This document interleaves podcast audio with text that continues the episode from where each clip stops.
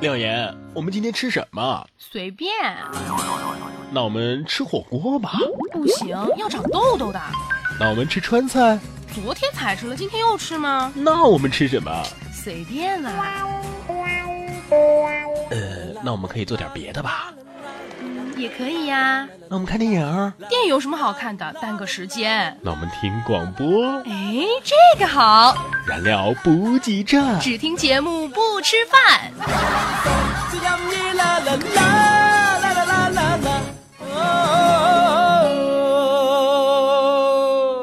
燃料补给站。只听节目不吃饭啊！最近跟大家见面的时间非常的长，比较频繁。大家会不会烦我们？总而言之，这个多听多好，少听少好。一个话题，一堆段子，笑死人不偿命啊！原来我不一站，段子大联欢。哎，老爷，你没有发现啊？其实很多事情之间啊是有着神奇而又微妙的因果关系的。因果关系？什么因果关系呢？举个例子，嗯，你每天都去健身房。那你一定没有女朋友吧？你吉他弹得这么好，你大学一定挂了不少科吧？你去过那么多个国家旅游，你一定没有正式的工作。你从小就这么有成就，那你的爸妈一定很努力工作。你每天都洗车，那你一定没有地下车库。你了解这么多新闻资讯，你上班一定很闲吧？你要这么说啊，那我也知道有一个因果关系啊。你说。因为你有一张停不住的嘴，所以你肯定会有一双迈不动的腿。哎，还真是。话说啊，这年都要过完了，我们还没有问大家这个假期过得怎么样呢？有没有陪家人去想去的景点？有没有和爱人去享受浪漫？有没有带小孩见见世面？有没有遇到朋友谈谈心啊？有没有读几本喜欢的书？有没有开心过呢？要是这些都没有的。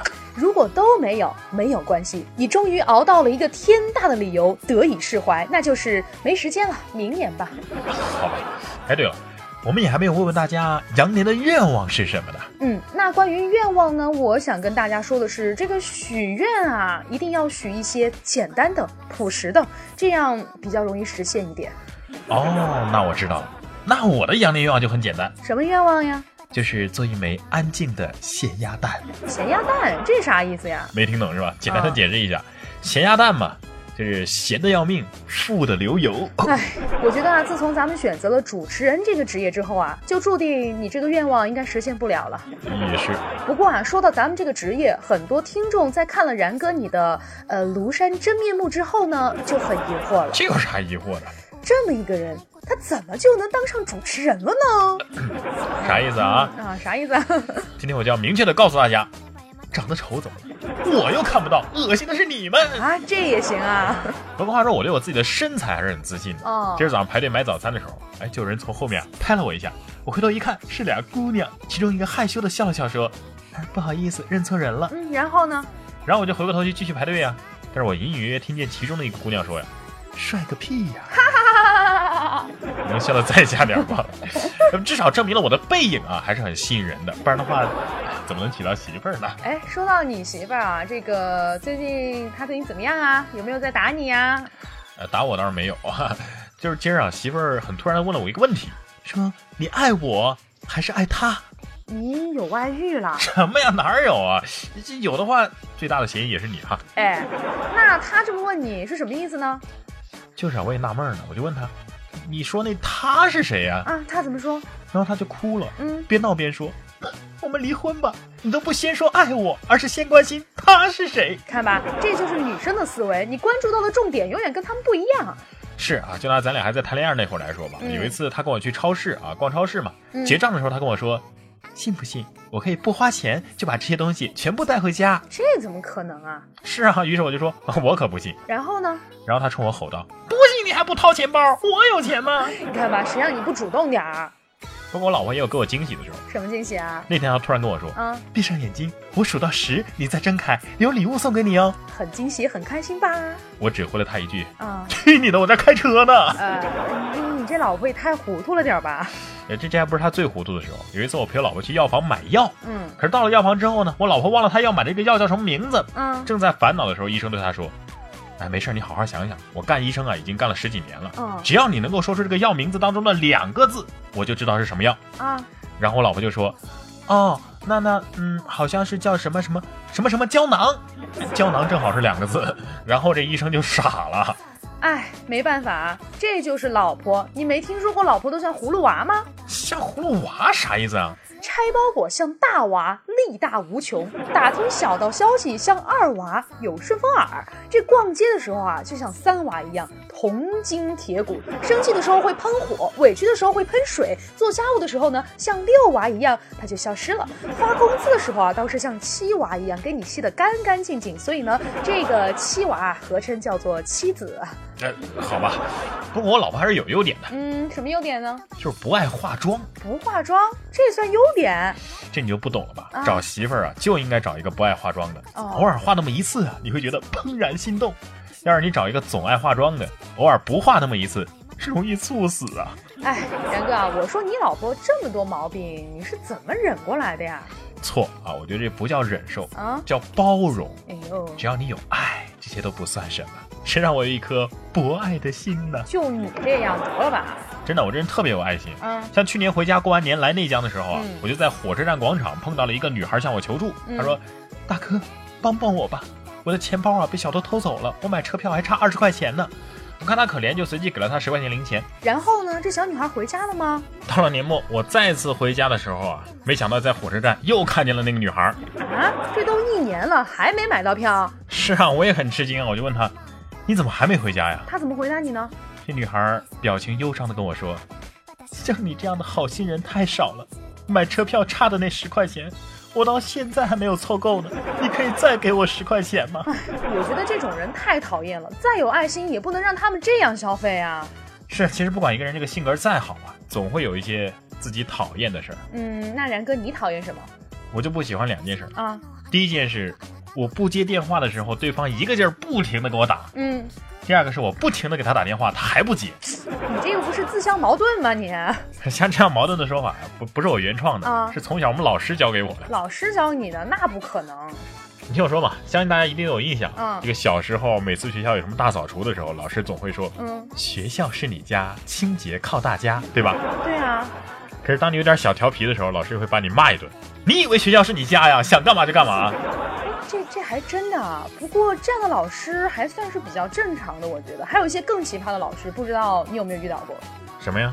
我高中那会儿上晚自习啊，有时候呢来不及吃饭，我就在上自习的时候泡碗泡面吃。结果呢有一天被我老师给发现了，我老师就把家长给叫来。老师跟我爸说：“你女儿竟然在课堂上吃泡面，我太没面子了。”是有点过分。但是我爸，哎，毕竟还是向着我哈、替我说话。我爸说呢，这这孩子淘气是难免的，你罚他站起来骂一顿，那不就得了吗？老师怎么说呀？我老师这样说啊，他说哪有那么简单啊？呃，我我我上课的时候口水都流到课本上了。这这他丢人是丢大发了啊！后来我师范毕业之后啊，也当了一段老师，哎，你还当过老师呢？那是我有一学期还当过班主任。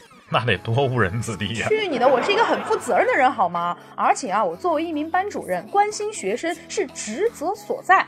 高中生的生活是很辛苦的，食堂的伙食味道也不好。我经常啊，就在周末的时候，让班上的同学到我家里来，买一些他们平时吃不到的东西，然后吃给他们看。你也真是够了啊！这个后来啊，也是上晚自习。我来的时候呢，喝了酒，于是我就趴在这个讲桌上，哎，睡着了。然后下面就有一片议论声，我突然隐隐约约的就听到一位同学说：“不要吵。”这个时候啊，顿时全班都安静了。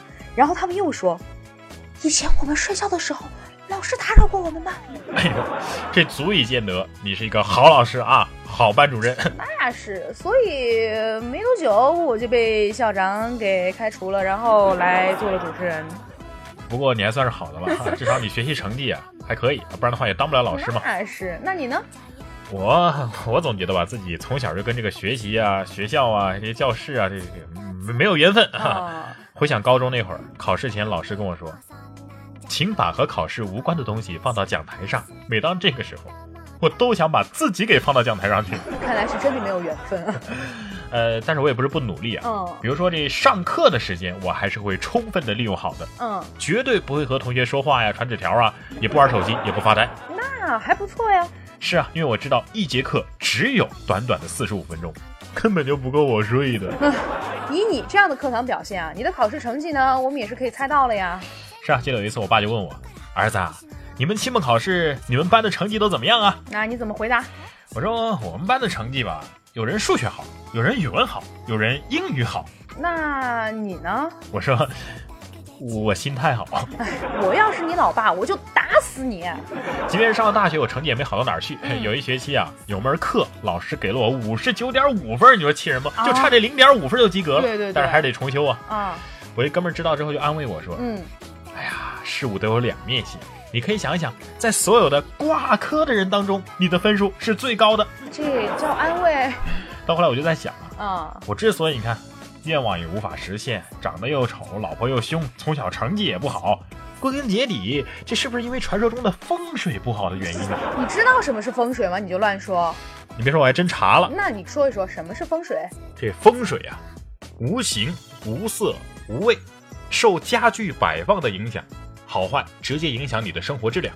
听上去好像是这么回事儿啊。于是我就得出了结论嘛，啊，这风水不就是 WiFi 信号吗？你说你啊，然哥，你这年岁也不小了，怎么就还那么幼稚？怎么就不能成熟一点呢？错，其实我已经成熟起来了，只不过我成熟起来就这样。那你没救了。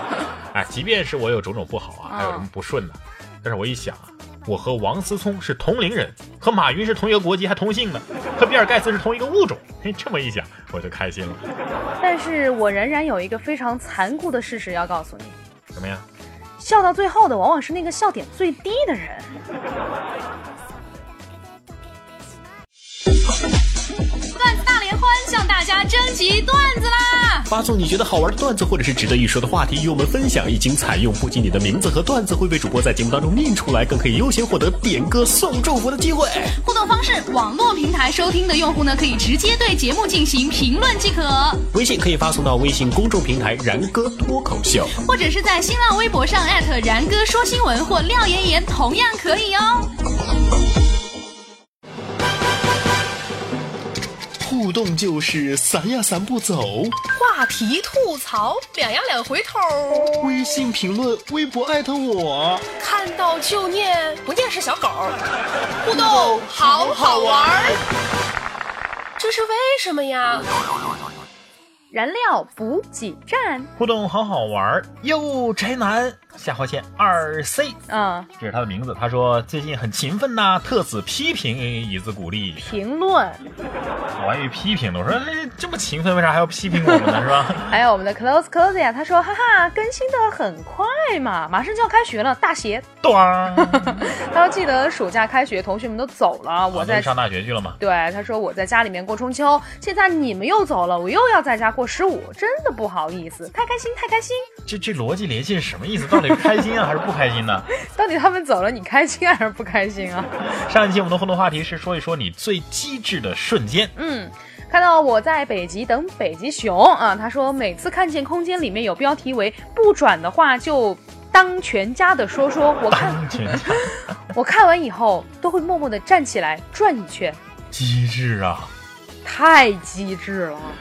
那逗逼深渊想了好久的名字，结果还是没想到什么好名字啊。他说，高中的时候，一个邻班的高富帅追我们班的女神啊，就是他同桌啊，女神是他同桌，嗯每天呢默默的准备好丰盛的 KFC 早餐放在他的抽屉里，但是我总是早早来把它偷吃一点儿。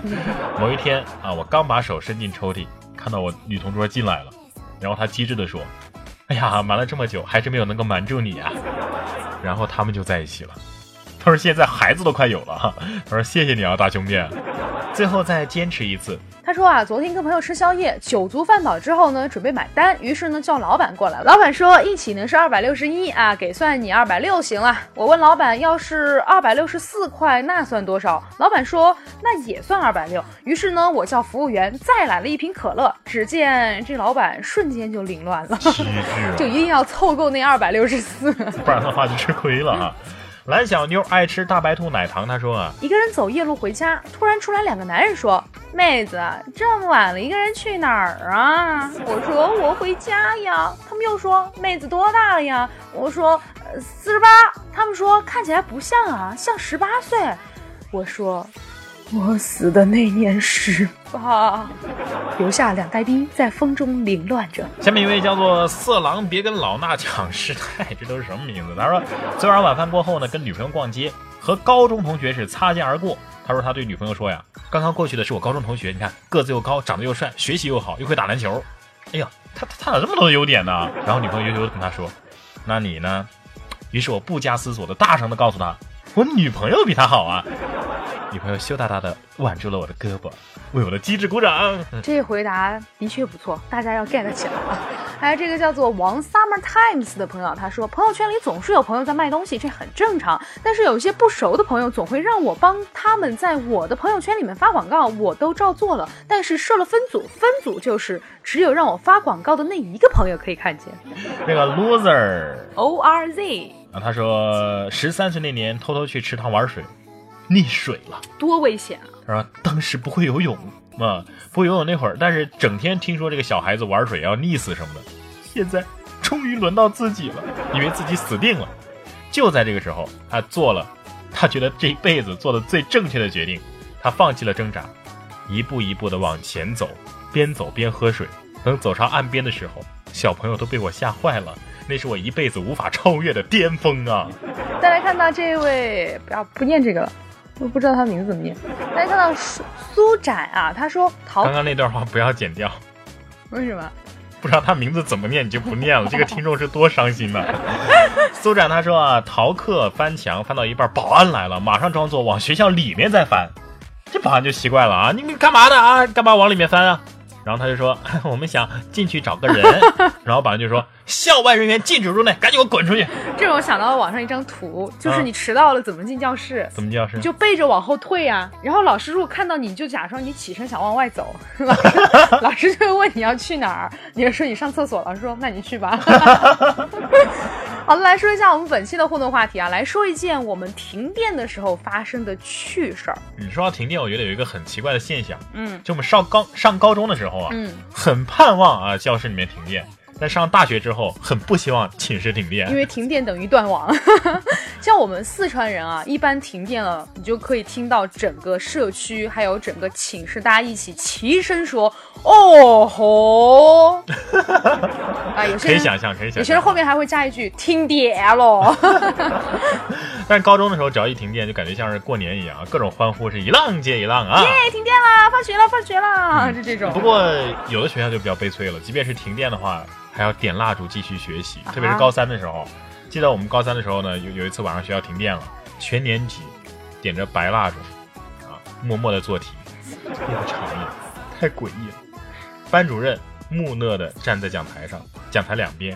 也点了蜡烛，那场面大家可以想象一下啊！要是中间再摆盘水果什么的，再摆上鲜花，如果恰逢教师节，这个场面就可以实现了。不要这样好不好？老师是园丁的。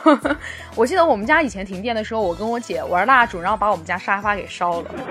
哦。然后呢，当时因为小嘛，不知道救火的常识，所以呃，这个沙发一着火，我们就拿被子去遮。然后被子也烧了。对。然后是后来发现这个火实在灭不了了，我们才叫家长来的。家长在家呀，在隔壁喝酒。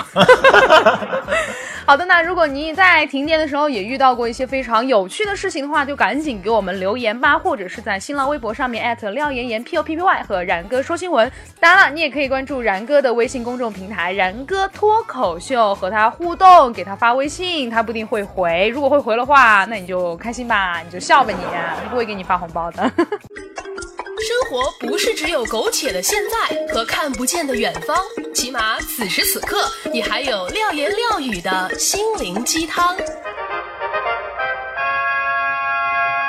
好的，今天的廖言廖语要跟大家分享的这一段话来自于坦白书。如今我终于明白，会说话并不是件必须的事情。生活之海，长风激浪固然风流，在水下深潜也是一件非常美妙的事情。一直很怀念自己口不能言、一个人沉在水底的青春岁月，后悔太早要挣扎着想浮上岸来。燃情岁月就不要再默默无闻了，有什么你就说出来吧。好的，今天的燃情脉脉呢，是一位叫做与他下划线的朋友给我们留言的。他说又要离开家了，又要成为游子，从此山高路远。开始有点淡淡的忧伤了。嗯，带着忧伤的心情离开家，又要忙碌一整年的时间，在这里想要点一首歌曲给自己的父母，叫做《当你老了》。希望我们每个人，每个在外努力打拼的游子，在听到这样一首歌曲之后呢，都能够给自己家里面打个电话啊，跟自己的父母问一声好，然后尽量的常回家看看吧。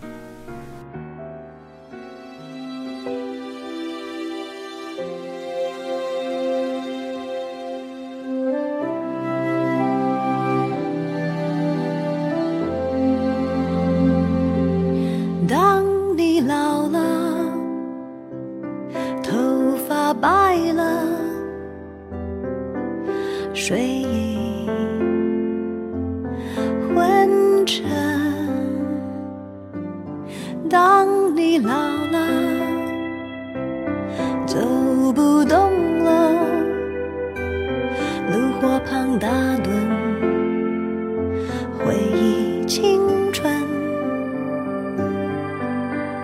多少人曾爱你青春欢畅的时辰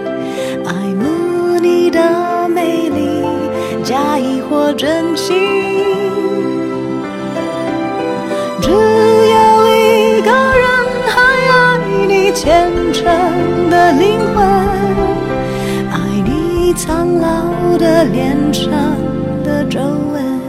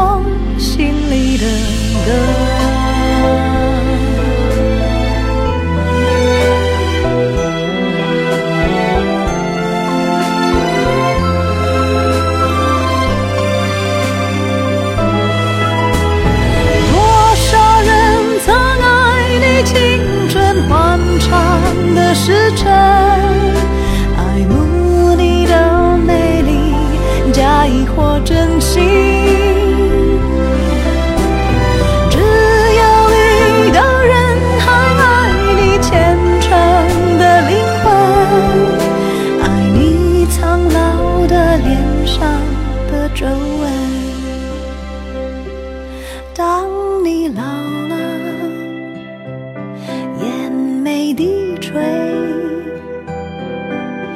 灯火昏黄不定。当我老了我真希望